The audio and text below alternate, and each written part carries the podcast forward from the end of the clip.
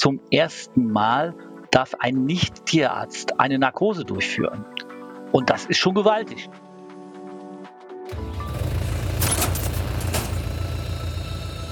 Herzlich willkommen zum DRG-Podcast Landwirtschaft.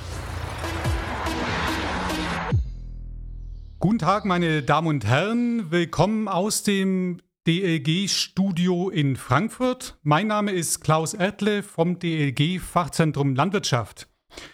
Wir haben Ende des Jahres 2020 und der Countdown läuft. Nicht nur zu Weihnachten, da warten die Kinder drauf. Nein, der 1. Januar 2021 ist ein Schlüsseldatum, vor allem für Schweinehalter und da ganz speziell für Saunhalter. Denn zum 1. Januar 2021 ist die betäubungslose Kastration von Saugwerkeln in Deutschland verboten. Es wurden vier verschiedene Alternativen ausprobiert und getestet. Das wäre zum einen die Ebermast und die Immunokastration. Bei beiden Methoden bleibt der Körper des Schweines unangetastet sozusagen, er bleibt intakt. Oder aber es gibt eben noch die Kastration, aber dann in zwei verschiedenen äh, Varianten. Ein, beide Varianten sind Vollnarkose. Die eine über eine Injektionsnarkose, die andere über eine Inhalationsnarkose mit Isofluran. Und vor allem bei letzterem Thema gab es in den letzten Jahren ein großes Projekt, wo entsprechende Technik, um das durchzuführen, auch äh, getestet wurden, wurde. Denn die Isofluran-Narkose dürfen Landwirte mit einem entsprechenden Sachkundenachweis selbst durchführen. Sie brauchen also keinen Tierarzt vor Ort. Aber ich bin Pflanzenbauer von Natur aus und deswegen habe ich mir natürlich heute wieder die entsprechenden Experten eingeladen, die mich und auch Sie, liebe Hörer, zu dem Thema mal richtig aufklären und wir entsprechende Fragen klären können. Zum einen haben wir Herrn Dr. Jürgen Halitius eingeladen. Er ist Fachtierarzt für Schweine und ist beim Schweinegesundheitsdienst der Landwirtschaftskammer NRW. Herr Halitius, wenn Sie sich mal kurz vorstellen würden. Ja, guten Tag zusammen. Seit über 30 Jahren bin ich inzwischen Tierarzt. In den ersten Jahren ganz normal als Nutztierpraktiker und jetzt schon seit über 20 Jahren beim Schweinegesundheitsdienst hier in Nordrhein-Westfalen. Zu unserer normalen Arbeit gehört die Betreuung der Bestände, aber wir unterstützen auch Tierärzte bei Fachfragen und sind für die Weiterbildung der Landwirte, der Schweinehalter zuständig.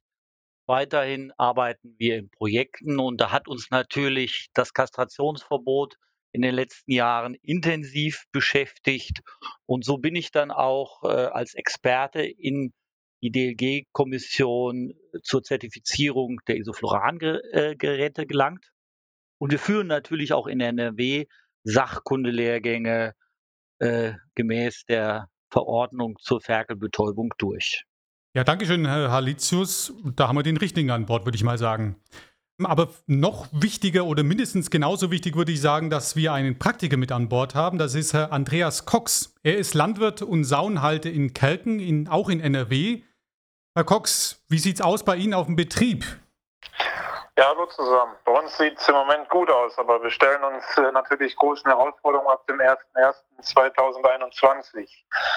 Wie schon gesagt, kommen da neue Herausforderungen auf uns zu und ähm, ja, wir sind Saunhalter in NRW, in Terken am schönen Niederrhein. Äh, wir haben zwei Saunanlagen. Eine neue Saunanlage haben wir in 2013 auf der grünen Wiese neu gebaut für 550 Zuchtsauen mit der dazugehörigen Ferkelaufzucht. Das sind ca. 3200 Plätze. Des Weiteren haben wir unseren Stammbetrieb, der mein Vater und meine Mutter bewirtschaften, mit 270 Sauen und auch der dazugehörigen Ferkelaufzucht. Somit äh, sind wir im Sauenbereich doch äh, breit und gut aufgestellt. Wir arbeiten hier, äh, ja, meine Eltern und meine Wenigkeit mit meiner Frau und mit Fremd-AKs und Azubis. Weiter haben wir auch noch Schweinemast mit 1200 Plätzen und intensiven Ackerbau. Das ist bei uns was Besonderes. Wir haben ja beides, so ich sag mal Saunhaltung und Ackerbau sehr intensiv mit 250 Hektar Ackerfläche mit Kartoffeln, Getreide, Zuckerrüben und Gemüse. Okay, Herr Cox, ähm, aber Hut ab. Also auf Ihrem Betrieb wird es aber auch nicht langweilig, oder? nee, auf keinen Fall. Da sind doch äh, Arbeitsspitzen mit Beregnung bei und ja, die Sauen sind ein bisschen planbarer, aber langweilig wird es bei uns eigentlich nicht. Super.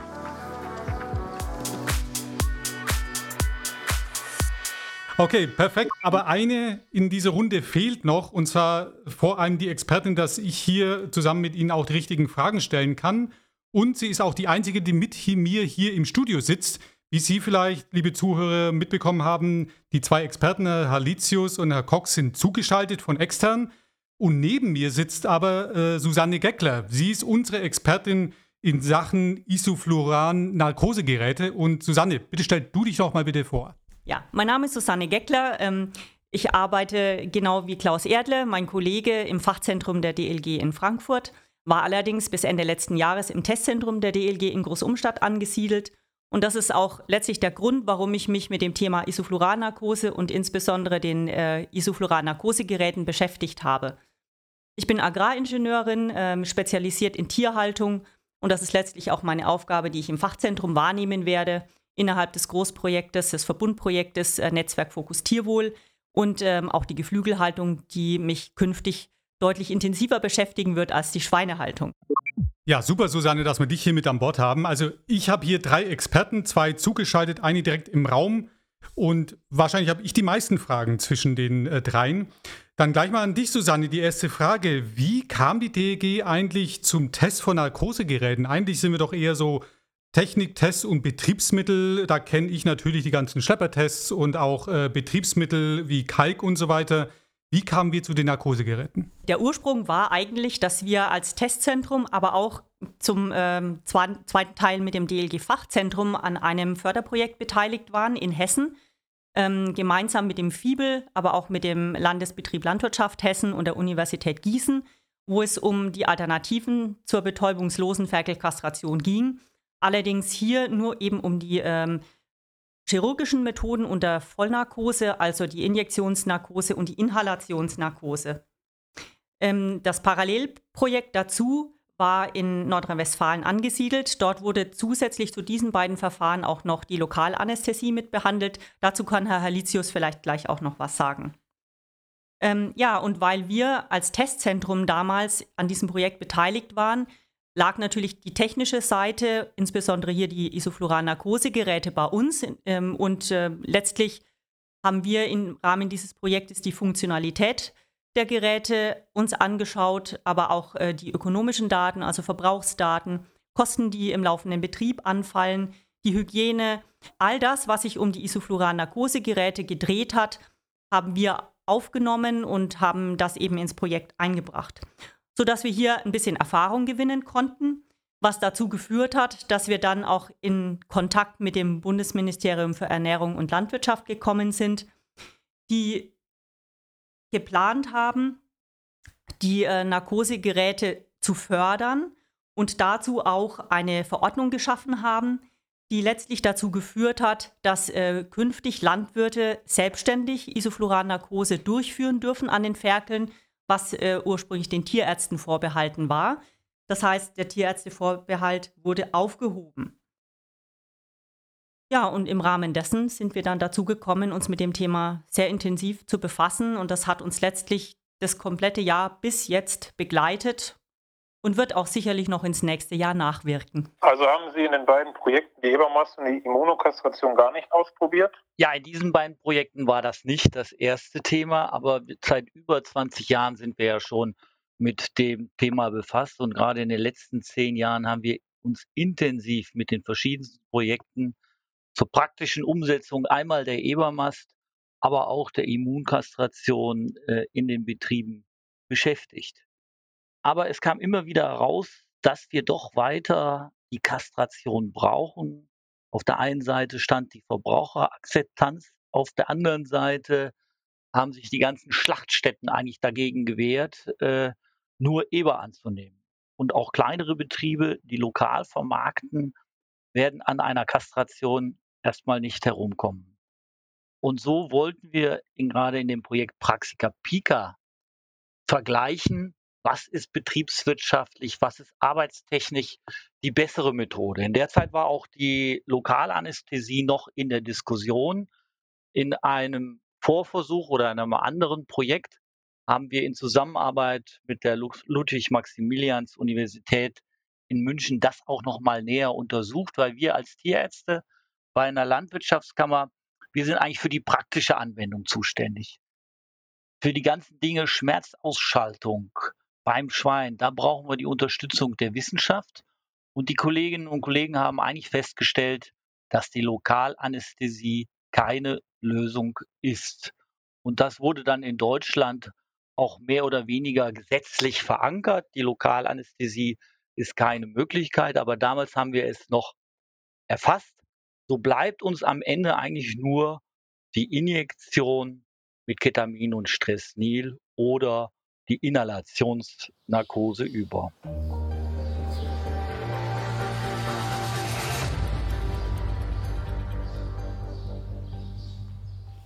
Herr Cox, jetzt sind Sie selbst ja Betroffener. Ähm, wie intensiv haben Sie sich denn mit den verschiedenen Alternativen auseinandergesetzt? Also wir haben uns eigentlich schon sehr früh intensiv mit dem Thema oder mit den Themen auseinandergesetzt. Zum einen äh, ja für unsere eigene Mast, aber die in der Größenordnung ja eher eine untergeordnete Rolle spielt. Aber des Weiteren haben wir mit unserem äh, festen Mester, der an der neuen Saunanlage angeschlossen ist und ca. 80 Prozent der Ferkel bekommt, über einen längeren Zeitraum mal die, ja ich sag mal, ganz normale Ebermast ausprobiert und äh, sind da eigentlich zu einem ja, eher negativen Ergebnis für uns beziehungsweise der Mester gekommen. Zum einen äh, scheitert es daran, wenn man unterschiedliche Abnehmer beliefert, das genau abzustimmen, welche Ferkel kastriert werden sollen und welche nicht. Und beim Mester war auch das Problem, dass äh, die Schweine sehr unruhig waren und aufeinander aufgeritten haben. Später, wenn die dann äh, geschlechtsreif werden, quasi dann aufeinander reiten und dann kam es auch mehrfach zu Penisverletzungen und auch äh, zum Teil zu Knochenbrüchen. Also es war viel mehr Unruhe im Stall. Dann ist es natürlich auch wichtig, die Schweine in dem Bereich dann richtig zu füttern, aber so richtig hat es bei ihm dann einfach nicht gepasst.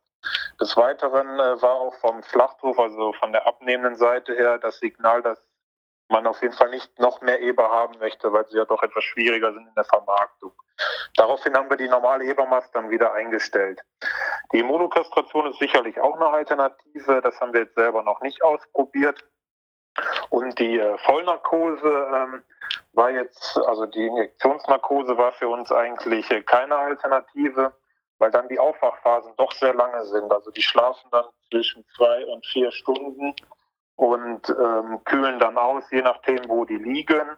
Und äh, dann nehmen die auch wieder zu wenig Milch auf. Also ähm, das wäre für uns auf keinen Fall eine Alternative gewesen. Eigentlich haben wir uns dann äh, auf die in Isofloralnarkose, über die Inhalationsnarkose für den Weg entschieden, weil das für uns so eigentlich die ja, bestmögliche Alternative war, um die Ferkel halt eben unter Vollnarkose zu kastrieren. Dazu wurde dann äh, von der SVR erstmals im Herbst, circa 2019, Herr Alicius war dabei, ich meine wohl so späten Sommer, Anfang Herbst, ähm, ein Gerät bei uns äh, am Stall quasi vorgeführt, ähm, ja draußen quasi auf dem Innenhof bei uns, da wurde das Porca Nest 3000 äh, ausprobiert, was ich vorhin schon kurz erwähnte. Aber das war für uns dann doch vorerst mal ein harter Rückschlag. Da haben wir doch gedacht, ui, wie soll das nur funktionieren, weil die Schweine also bei uns so zum Vergleich werden dann so 700 Ferkel ist eine Gruppe, die dann kastriert werden müssen, circa 350 männliche dann. Und in diesem Gerät wurden dann immer drei Ferkel eingespannt. Und die Halterung war doch sehr schwierig und auch die, den Mund oder die Nase vernünftig in die äh, vorne reinzubekommen in den Trichter, dass quasi das Gas anströmen konnte das war doch sehr schwierig und sehr zeitaufwendig und boah, das klappte überhaupt nicht. Da haben wir echt alle gedacht, da waren noch mehrere Landwirte vor Ort und haben sich das angeguckt. Das funktioniert niemals oder nicht so, dass es praxistauglich für größere Betriebe wäre. Und dann ähm, ja, ist ja ein bisschen Zeit wieder vergangen. Dann haben wir ja im April oder Mai 2020 erstmals mit der Firma Schippers zusammen ähm, und auch wieder Tierarzt, Herr Litius war auch einmal dabei, den Pick Sleeper ausprobiert. Und das ging dann doch schon wesentlich besser. Da haben die quasi den aktuellen Kastrierständer, den man jetzt auch äh, verwendet, mehr oder weniger umgebaut, wo dann vorne der Trichter ist, wo die Nase eingeführt wird, wo dann das Gas anströmt. Das äh, funktionierte dann doch deutlich besser. Und dieser Wagen wurde dann immer weiter im Laufe der Zeit verbessert und verändert. Die haben dann ich glaube, die waren vier oder fünf Mal bei uns mit dem Gerät und immer wieder verbessert. Und dann merkte man doch, dass es zu machen ist und doch, also wir sind jetzt positiv äh, eingestellt, dass es für uns eigentlich reibungslos funktionieren wird.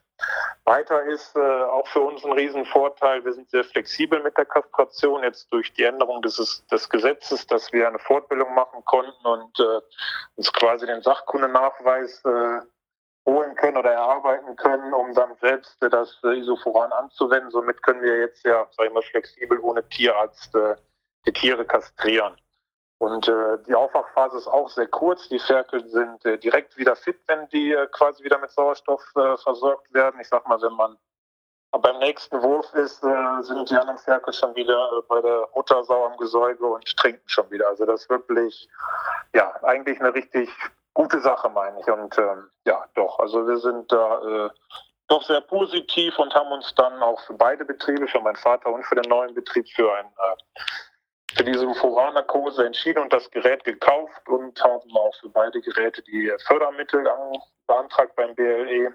Und die waren auch relativ unkompliziert zu bekommen. Das haben wir jetzt auch schon alles und äh, ja, bis, im Moment sind wir eigentlich recht zufrieden mit der Lösung. Ja, das hört sich ja sehr positiv an, Herr Cox. Danke dafür. Ähm, aber mal nochmal zurück zu Ihnen, Herr Dr. Litius. Ähm, es gibt da ein Projekt, mir wurde gesagt, ich soll mal versuchen, das auszusprechen. Äh, Praxika Pica heißt das. Ähm, da haben Sie äh, ja eigentlich einen ganz guten Überblick über die Funktionalität von verschiedenen Betäubungsverfahren gewonnen. Äh, wie ist eigentlich Ihre Einschätzung der drei im Moment laufenden Verfahren, was sozusagen die Umsetzbarkeit bei Betrieben angeht? Wir haben jetzt von Herrn Cox gehört, der hat sehr gute Erfahrungen mit dem System gemacht. Aber wie schätzen Sie das auf anderen Betrieben ein? Ja, ich denke, das kann ich ganz gut einschätzen. Äh, wenn ich ganz ehrlich bin, ich wollte zuerst immer die Lokalanästhesie als die Möglichkeit, kostengünstig in der Praxis vom Landwirt weiter kastrieren zu lassen. Aber das hat unsere Untersuchung gemeinsam mit der Wissenschaft gezeigt. Das führt nicht zu einer vollständigen Schmerzausschaltung und wird so derzeit in Deutschland nicht akzeptiert. Ähm, also es ist zwar günstiger, praktikabler zum Durchführen, aber es führt nicht zur vollständigen Schmerzausschaltung. Das Tierschutzgesetz lässt nach wie vor die Möglichkeit, wenn es gute Lokalanästhetika gibt oder andere Möglichkeiten, dass das vielleicht in Zukunft gemacht werden kann. Aber mit den derzeit verfügbaren Mitteln ist das nicht möglich. Also scheidet das eigentlich aus und wir müssen endlich Fakten schaffen. Und da haben wir eigentlich nur die beiden Möglichkeiten. Einmal die Injektionsanästhesie mit dem Tierärztevorbehalt. Das heißt, diese Injektion kann nur durch den Tierarzt durchgeführt werden, weil Ketamin ist eine Droge, ein Suchtmittel und das wird nie abgegeben werden dürfen. Also das muss der Tierarzt machen. Es ist sicherlich eine Möglichkeit für kleinere Betriebe aber auch für größere Betriebe, wenn es gut organisiert wird. Der Tierarzt äh, kommt zum festen Zeitpunkt, legt alle Ferkel in Narkose und in der Zeit kann der Landwirt schon mit dem Kastrieren beginnen. Und es dauert allerdings sehr lange, bis die Ferkel aufgewacht sind. Vier bis fünf Stunden kann dies dauern. Meiner Meinung nach äh, kann der Tierarzt allerdings schon den Betrieb verlassen, wenn die Ferkel beginnen wach zu werden, also schon deutlich früher. Aber durch diese Zeit und auch durch die Einbindung des Tierarztes bleibt es das teurere Verfahren. Wir haben es ausgerechnet, auch für kleinere Betriebe rechnet es sich, wenn äh, Sie die Förderung mitgenommen haben, die Anschaffung eines Narkosegerätes. Da haben wir eigentlich den großen Vorteil, dass dort der Tierärztevorbehalt aufgehoben werden kann. Das heißt, wenn der Landwirt durch die zuständige Veterinärbehörde, in der Regel das Kreisveterinäramt, bestätigt bekommt, dass er sachkundig ist, dann darf er die Geräte ohne Tierarzt mit Isofloran einsetzen. Vorteil an dem Gerät, wie Herr Cox schon sagte, die Ferkel werden relativ schnell wach. Man kann sie praktisch direkt ins Ferkelnest zurücksetzen. Innerhalb weniger Minuten sind sie auch so munter, dass sie nicht mehr von der Sau erdrückt werden, sich im Ferkel, in der Abferkelbucht verlaufen, also relativ schnell auch wieder Milch aufnehmen können. Säugeakt wird nicht ausgelassen. Das kann bei der Injektionsnarkose schon passieren, wenn die Ferkel vier bis fünf Stunden schlafen, dann wird der ein oder andere Säugakt auch verpasst. Allerdings, das haben auch unsere Auswertungen gezeigt, wir hatten keine Nachteile gesehen äh, in Zunahmen zwischen männlichen und weiblichen Ferkeln bei beiden Methoden. Dankeschön, Herr Halitius. Ähm, gehen wir nochmal an den Jahresanfang zurück. Da hatten wir ja die Situation, es gab zwar Geräte aus der Schweiz auf dem Markt, aber sie waren eben noch nicht getestet oder zertifiziert, wie das ja letztlich dann auch äh, von der Bundesregierung gefordert wurde. In dieser Situation war die gesamte Diskussion über die Isoflurannarkose sehr stark dominiert von gesundheitlichen Bedenken gegenüber Isofluran. Ähm, vielleicht eine Frage an Sie, Herr Cox. Wie haben Sie diese Diskussion empfunden? Hat sie das irgendwie in ihrer Entscheidung oder bei ihren Überlegungen beeinflusst?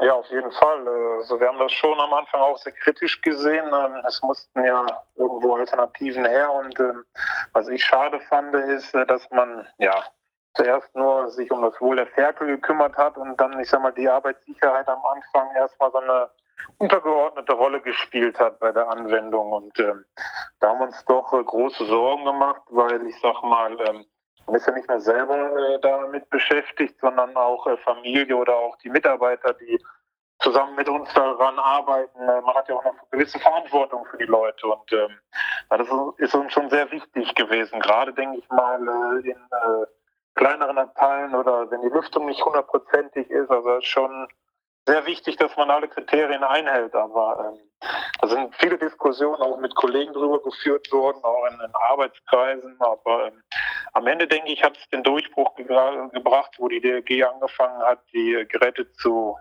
zertifizieren und dann auch genau gemessen wurde, sag ich mal, bei den Absauganlagen, bei den Filteranlagen, wie viel Mittel wieder zurückgesaugt wurde, ist auf die Dichtigkeit und diese ganzen Geschichten. Ich denke, das hat dann im Endeffekt auch die Sicherheit gegeben, auch für die Landwirte zu wissen, ja, da hat man sich intensiv mit auseinandergesetzt. Jetzt ist es so, dass wir es akzeptieren können. Und das hat mich dann doch am Ende äh, stark beruhigt und ich denke, dass wir jetzt äh, ja, relativ beruhigt mit den Geräten arbeiten können und jetzt keine Angst mehr haben müssen, dass da viel Isofuran noch entweicht und äh, für uns gefährlich werden könnte. Ja, für Sie als Landwirt äh, war das mit Sicherheit was Neues, diese Isofuran-Narkose oder der Umgang mit dem Stoff. Aber für Sie, Herr Halitius, ist das ja letztendlich nichts Neues als Tierarzt. Ähm, trotzdem kam die Diskussion erst in den letzten Jahren neu auf. Äh, konnten Sie diese Gesundheitsbedenken ähm, der Bevölkerung oder der Landwirte dann auch entsprechend nachvollziehen? Oder haben Sie das eher mit einem schwachen Kopfschütteln wahrgenommen? Nein, natürlich nicht. Ich hatte dieselben Bedenken. Ich meine, ich kenne die Inhalationsnarkose mit Isofluran seitdem ich Student war. Also das ist eine gute, gebräuchliche Methode. Es gibt natürlich inzwischen ganz andere Inhalationsgase, die weniger gesundheitsschädlich sind. Wir haben aber das Problem, sie sind für das Nutztierschwein nicht zugelassen. Es wird auch keine Firma zumindest in absehbarer Zeit die Zulassung für diese neueren Anästhesiegase beantragen für das Schwein. Das ist das eine Problem, das wir haben. Was hat die Isofluran-Narkose für Vorteile? Das ist die am besten steuerbarste äh, Narkose, die wir kennen. Ich habe selber einen Freund, der ist Kinderanästhesist, der sagt, wir legen die Säuglinge mit Isofluran in Narkose. Die Maske im offenen System wird den Säuglingen aufs Gesicht gelegt und die Maske wird wieder abgenommen. Wir gucken, ob sie schlafen, sonst wird die Maske wieder aufgesetzt. Das funktioniert sehr gut, ist sehr gut steuerbar. Das ist der Vorteil an der Isofluran-Narkose. Natürlich gast Isofluran in die Umwelt aus und da hatten wir das nächste Problem. Wir haben eigentlich keinen Grenzwert für den Arbeitsplatz. Wir können nicht sagen, welche Konzentrationen sind schädlich Konzentration auf eine gewisse Dauer. Das heißt, der normale Wert bedeutet ja 40 Stunden die Woche darf dieser Wert nicht überschritten werden. Den gibt es in Deutschland nicht. Dann haben wir uns auch mal umgesehen, wie sieht es in der Welt aus. Und den niedrigsten Grenzwert, den gibt es in Kanada. Und dann haben wir gesagt, Geräte, die in Deutschland auf den Markt kommen, dürfen diesen Grenzwert von 15 Milligramm pro Kubikmeter nicht überschreiten. Dann gibt es wenige Studien oder gar keine Studien, die die Langzeitauswirkung von diesen Gasen beschreiben. Da ist uns leider wenig bekannt. Das kennen wir ja bei allen Giftstoffen. Jeder weiß, dass Alkohol schädlich ist, dass Nikotin schädlich ist. Es gibt zahlreiche Untersuchungen dazu, die das auch nachweisen. Diese Untersuchung gibt es beim Isofloran nicht. Aber ein Restrisiko können wir nicht ausschließen.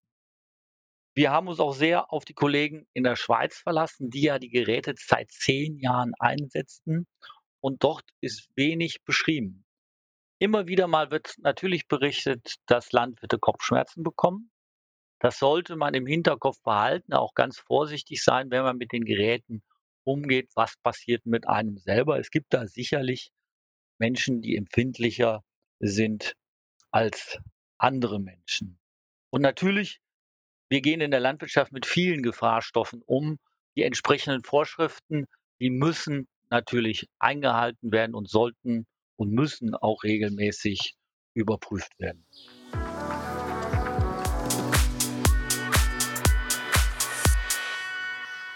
Ja, und Susanne, jetzt damit schon mal direkt zurück zu dir. Herr Halitius hat gerade von entsprechenden Grenzwerten gesprochen.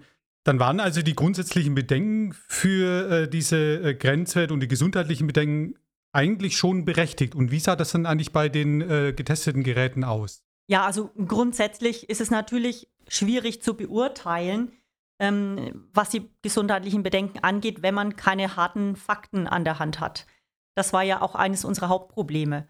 Ähm, nichtsdestotrotz, wir wussten, Isofluran wird in der Humanmedizin eingesetzt, in der Tiermedizin eingesetzt.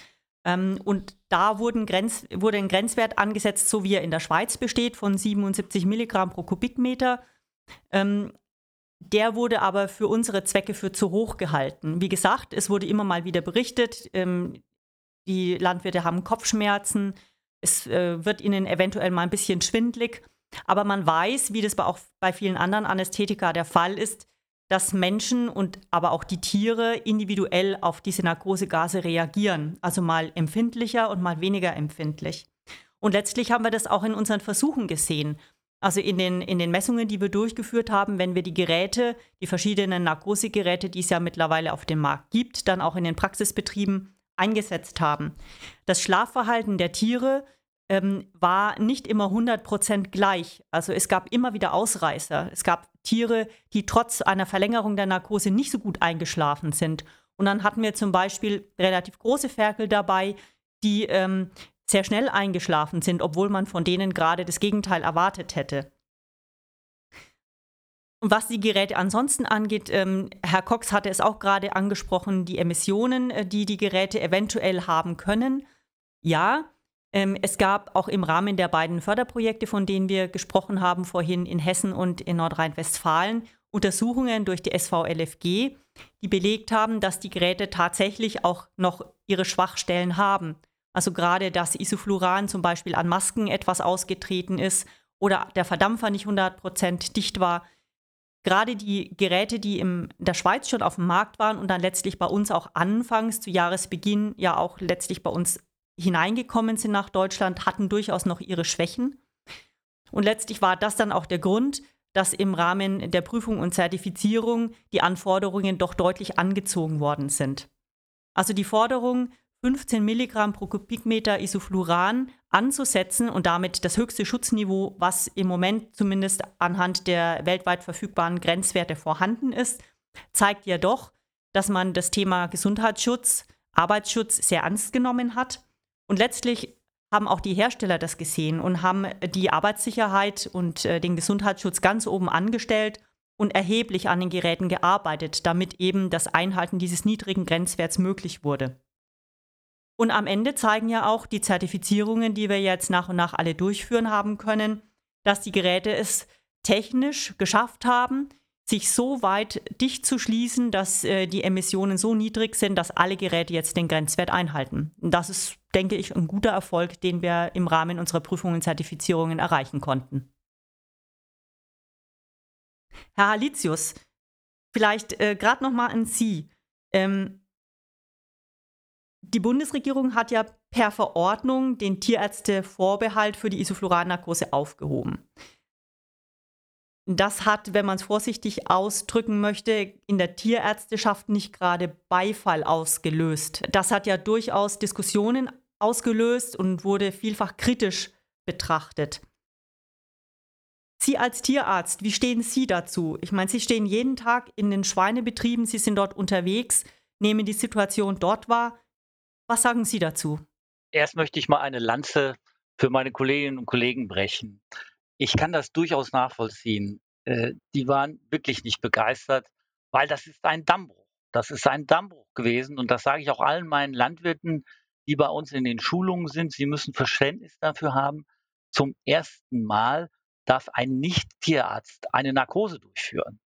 Und das ist schon gewaltig. Stellen Sie sich mal vor, Sie gehen zum Zahnarzt und der Zahnarzt geht raus und sagt, gleich kommt meine Helferin und setzt Ihnen die Spritze. Das gleiche gilt für die Vollnarkosen im Krankenhaus.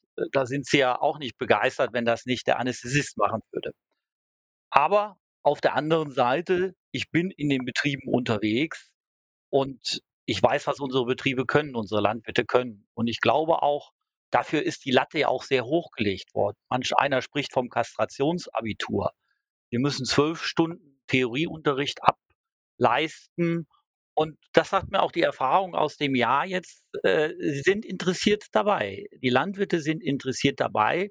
Ich glaube, sie lernen auch was dazu und äh, kriegen Verständnis für dieses Komplexe der Narkose. Mit Narkose-Zwischenfällen, mit Wiederbelebung kommt sehr, sehr selten vor, aber es kommt mal vor. Und dafür sensibilisieren wir die Landwirtinnen und Landwirte. Und äh, sie werden es meiner Meinung nach gut machen. Was wäre gewesen, wenn der Tierärztevorbehalt nicht aufgehoben werden würde? Wir haben einfach nicht diese Anzahl von Tierärztinnen und Tierärzten auf dem Land. Es werden immer weniger, die überhaupt diese Arbeit machen wollen und können. Und deswegen wäre es eigentlich nicht flächendeckend leistbar gewesen. Und äh, viele aus der Praxis waren ja gerade für diese Methode der Lokalanästhesie, waren auf der Suche nach anderen Methoden, die derzeit noch nicht zur Verfügung stehen. Und da bleibt eigentlich diese Isofluran-Narkose als einzige Möglichkeit über. Und ich glaube, da sind sich alle Tierärztinnen und Tierärzte einig, die in der Großtierpraxis Praxis tätig sind. Auf der anderen Seite nochmal ganz klar gesagt, als Tierärzteschaft sehen wir die goldene Lösung in dem Einsatz der Immunokastration.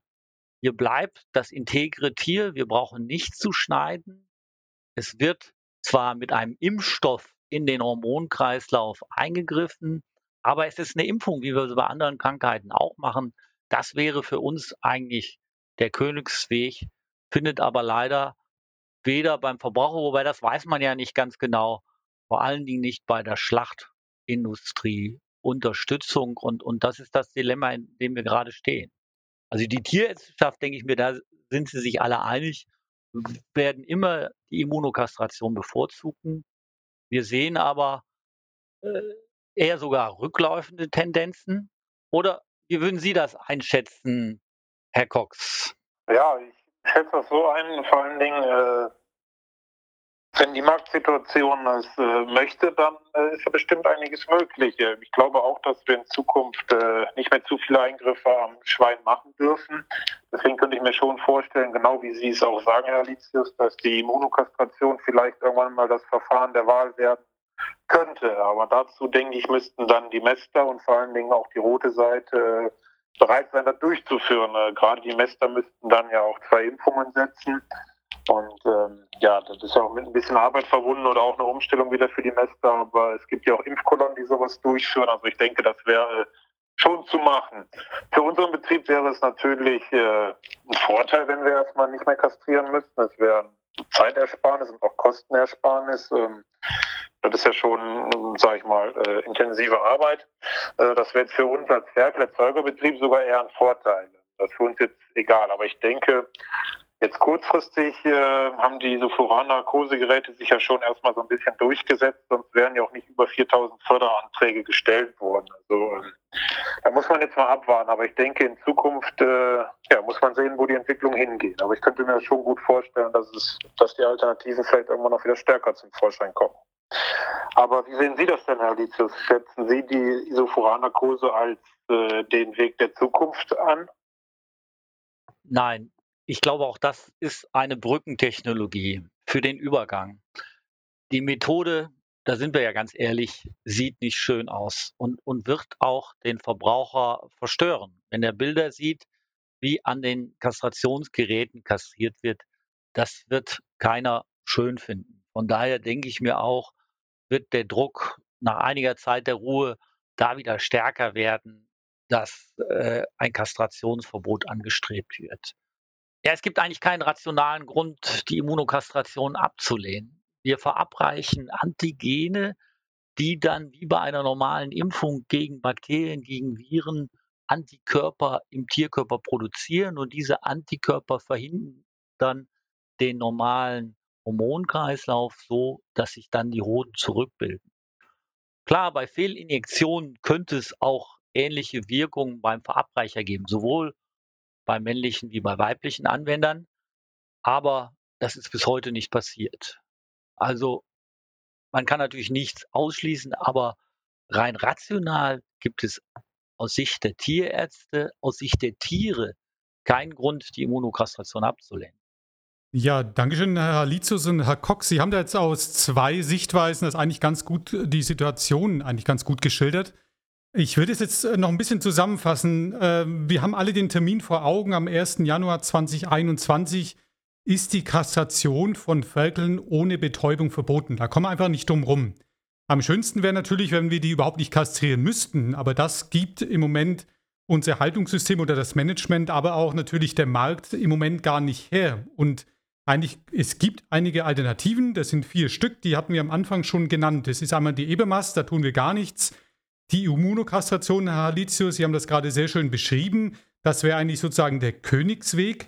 Aber bis dahin müssen sich die Landwirte noch anders behelfen. Und im Vergleich zur ähm, Kassation mit Narkose, mit einer Injektionsnarkose, ist die Narkose mit Isofluran am, im Moment sozusagen die praxisgängigste vor allem, und Herr Litius hat es genannt, wenn man ein Kassationsabitur gemacht hat, das äh, Wort fand ich ganz passend, dann darf das auch ein Landwirt selber machen. Und dann wird es auch interessant, es wird wirtschaftlich, die Geräte werden auch gefördert.